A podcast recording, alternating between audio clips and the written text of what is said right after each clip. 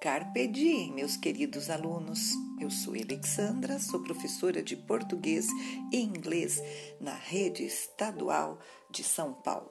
Estou aqui mais uma vez para apresentar o nosso último podcast pautado nos conteúdos escolares para facilitar o aprendizado complementando todos os podcasts anteriores, embasado em leitura e escrita, no qual abordamos o texto dissertativo argumentativo.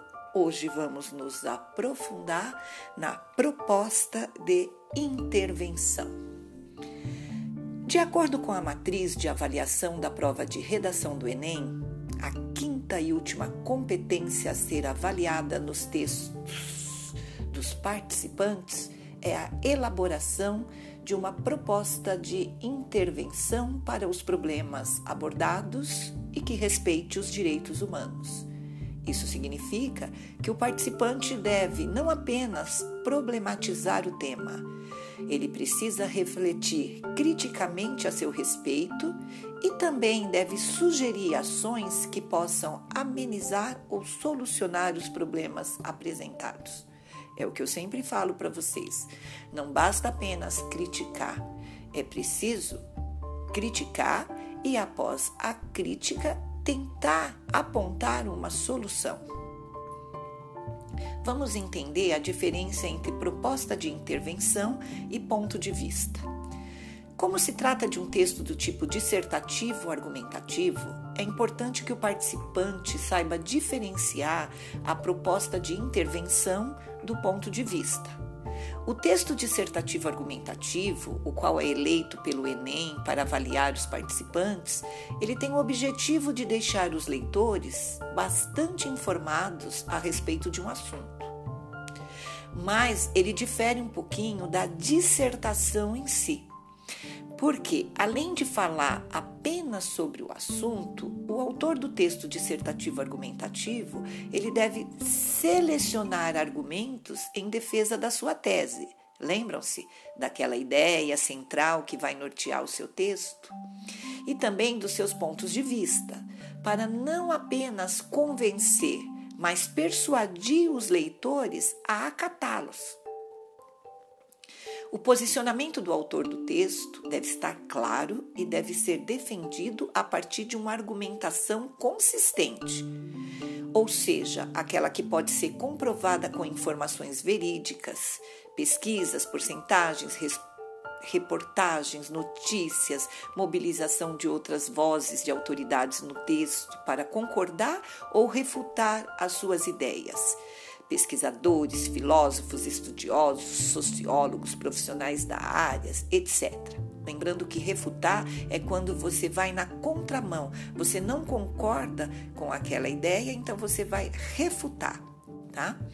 Então, dessa forma, sugerir ações e indicar agentes que possam solucionar os problemas a respeito da problemática discutida no texto não pressupõe que o autor esteja posicionando-se com relação às informações e argumentos. Na verdade, na proposta de intervenção, o autor do texto deve posicionar-se com relação ao que deve ser feito naquele dia em diante. Isso é diferente de se posicionar com relação às informações, notícias e pesquisas sobre o tema, as quais foram selecionadas pelo autor do texto para desenvolver a sua argumentação.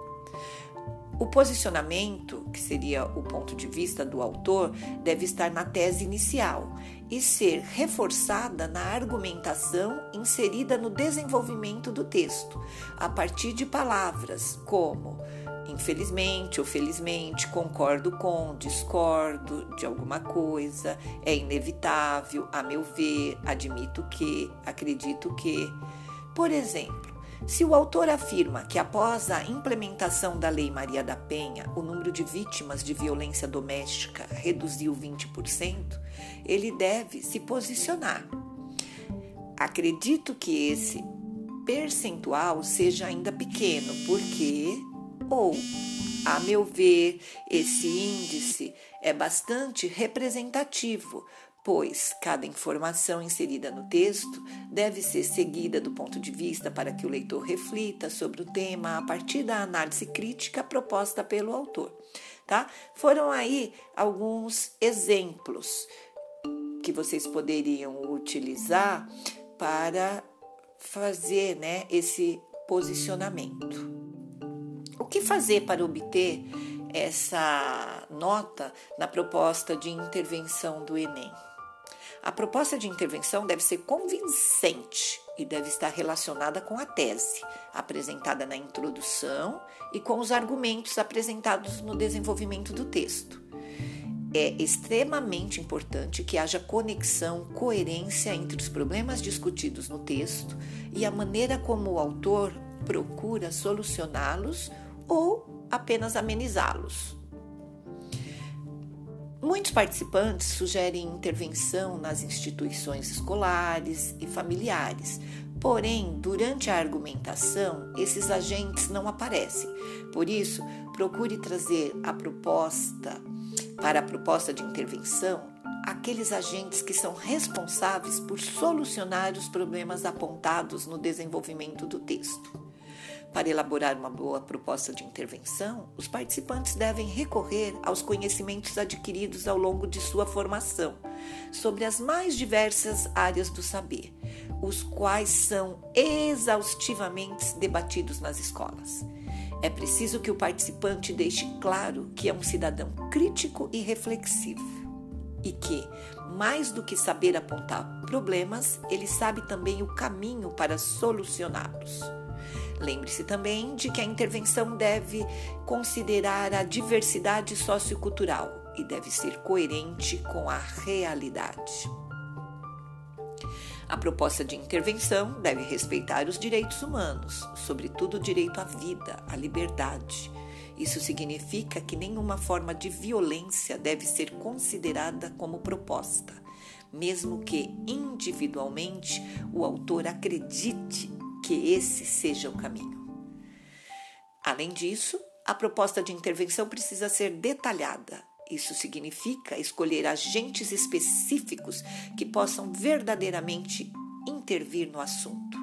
Uma sugestão: escolha pelo menos três agentes, pois é pouco provável que apenas um consiga de fato solucionar os problemas. Outra questão relevante é que se o participante sugerir que as pessoas precisam ter mais consciência, ele deve indicar de que maneira e por quem ela deve ser feita. Seria através de panfletos, redes sociais, através das mídias, rádio, jornais e revistas, TV, Caso o autor não detalhe como a conscientização deve ser feita, a proposta ficará apenas no campo das ideias, quando deveria ser posta em prática. Né? Quando nós falamos em conscientização, nós temos que também pensar que a gente não conscientiza as pessoas, a gente sensibiliza as pessoas para aquele tema, aquela temática ou aquele assunto. Bom, para elaborar sua proposta de intervenção, procure responder as seguintes perguntas: O que deve ser feito? Quem deve fazer? Como deve ser feito? Quais os objetivos eu pretendo alcançar com essas ações? É importante que o participante não se esqueça de que a proposta de intervenção permite ao avaliador analisar os conhecimentos de mundo do autor do texto Nesse sentido, o autor deve sempre buscar propostas concretas, específicas e que não sejam só ações ou projetos já praticados ou que estão em prática.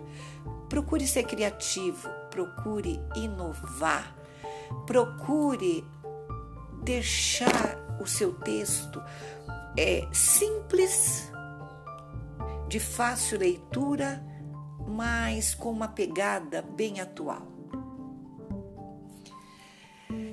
Espero que eu tenha ajudado.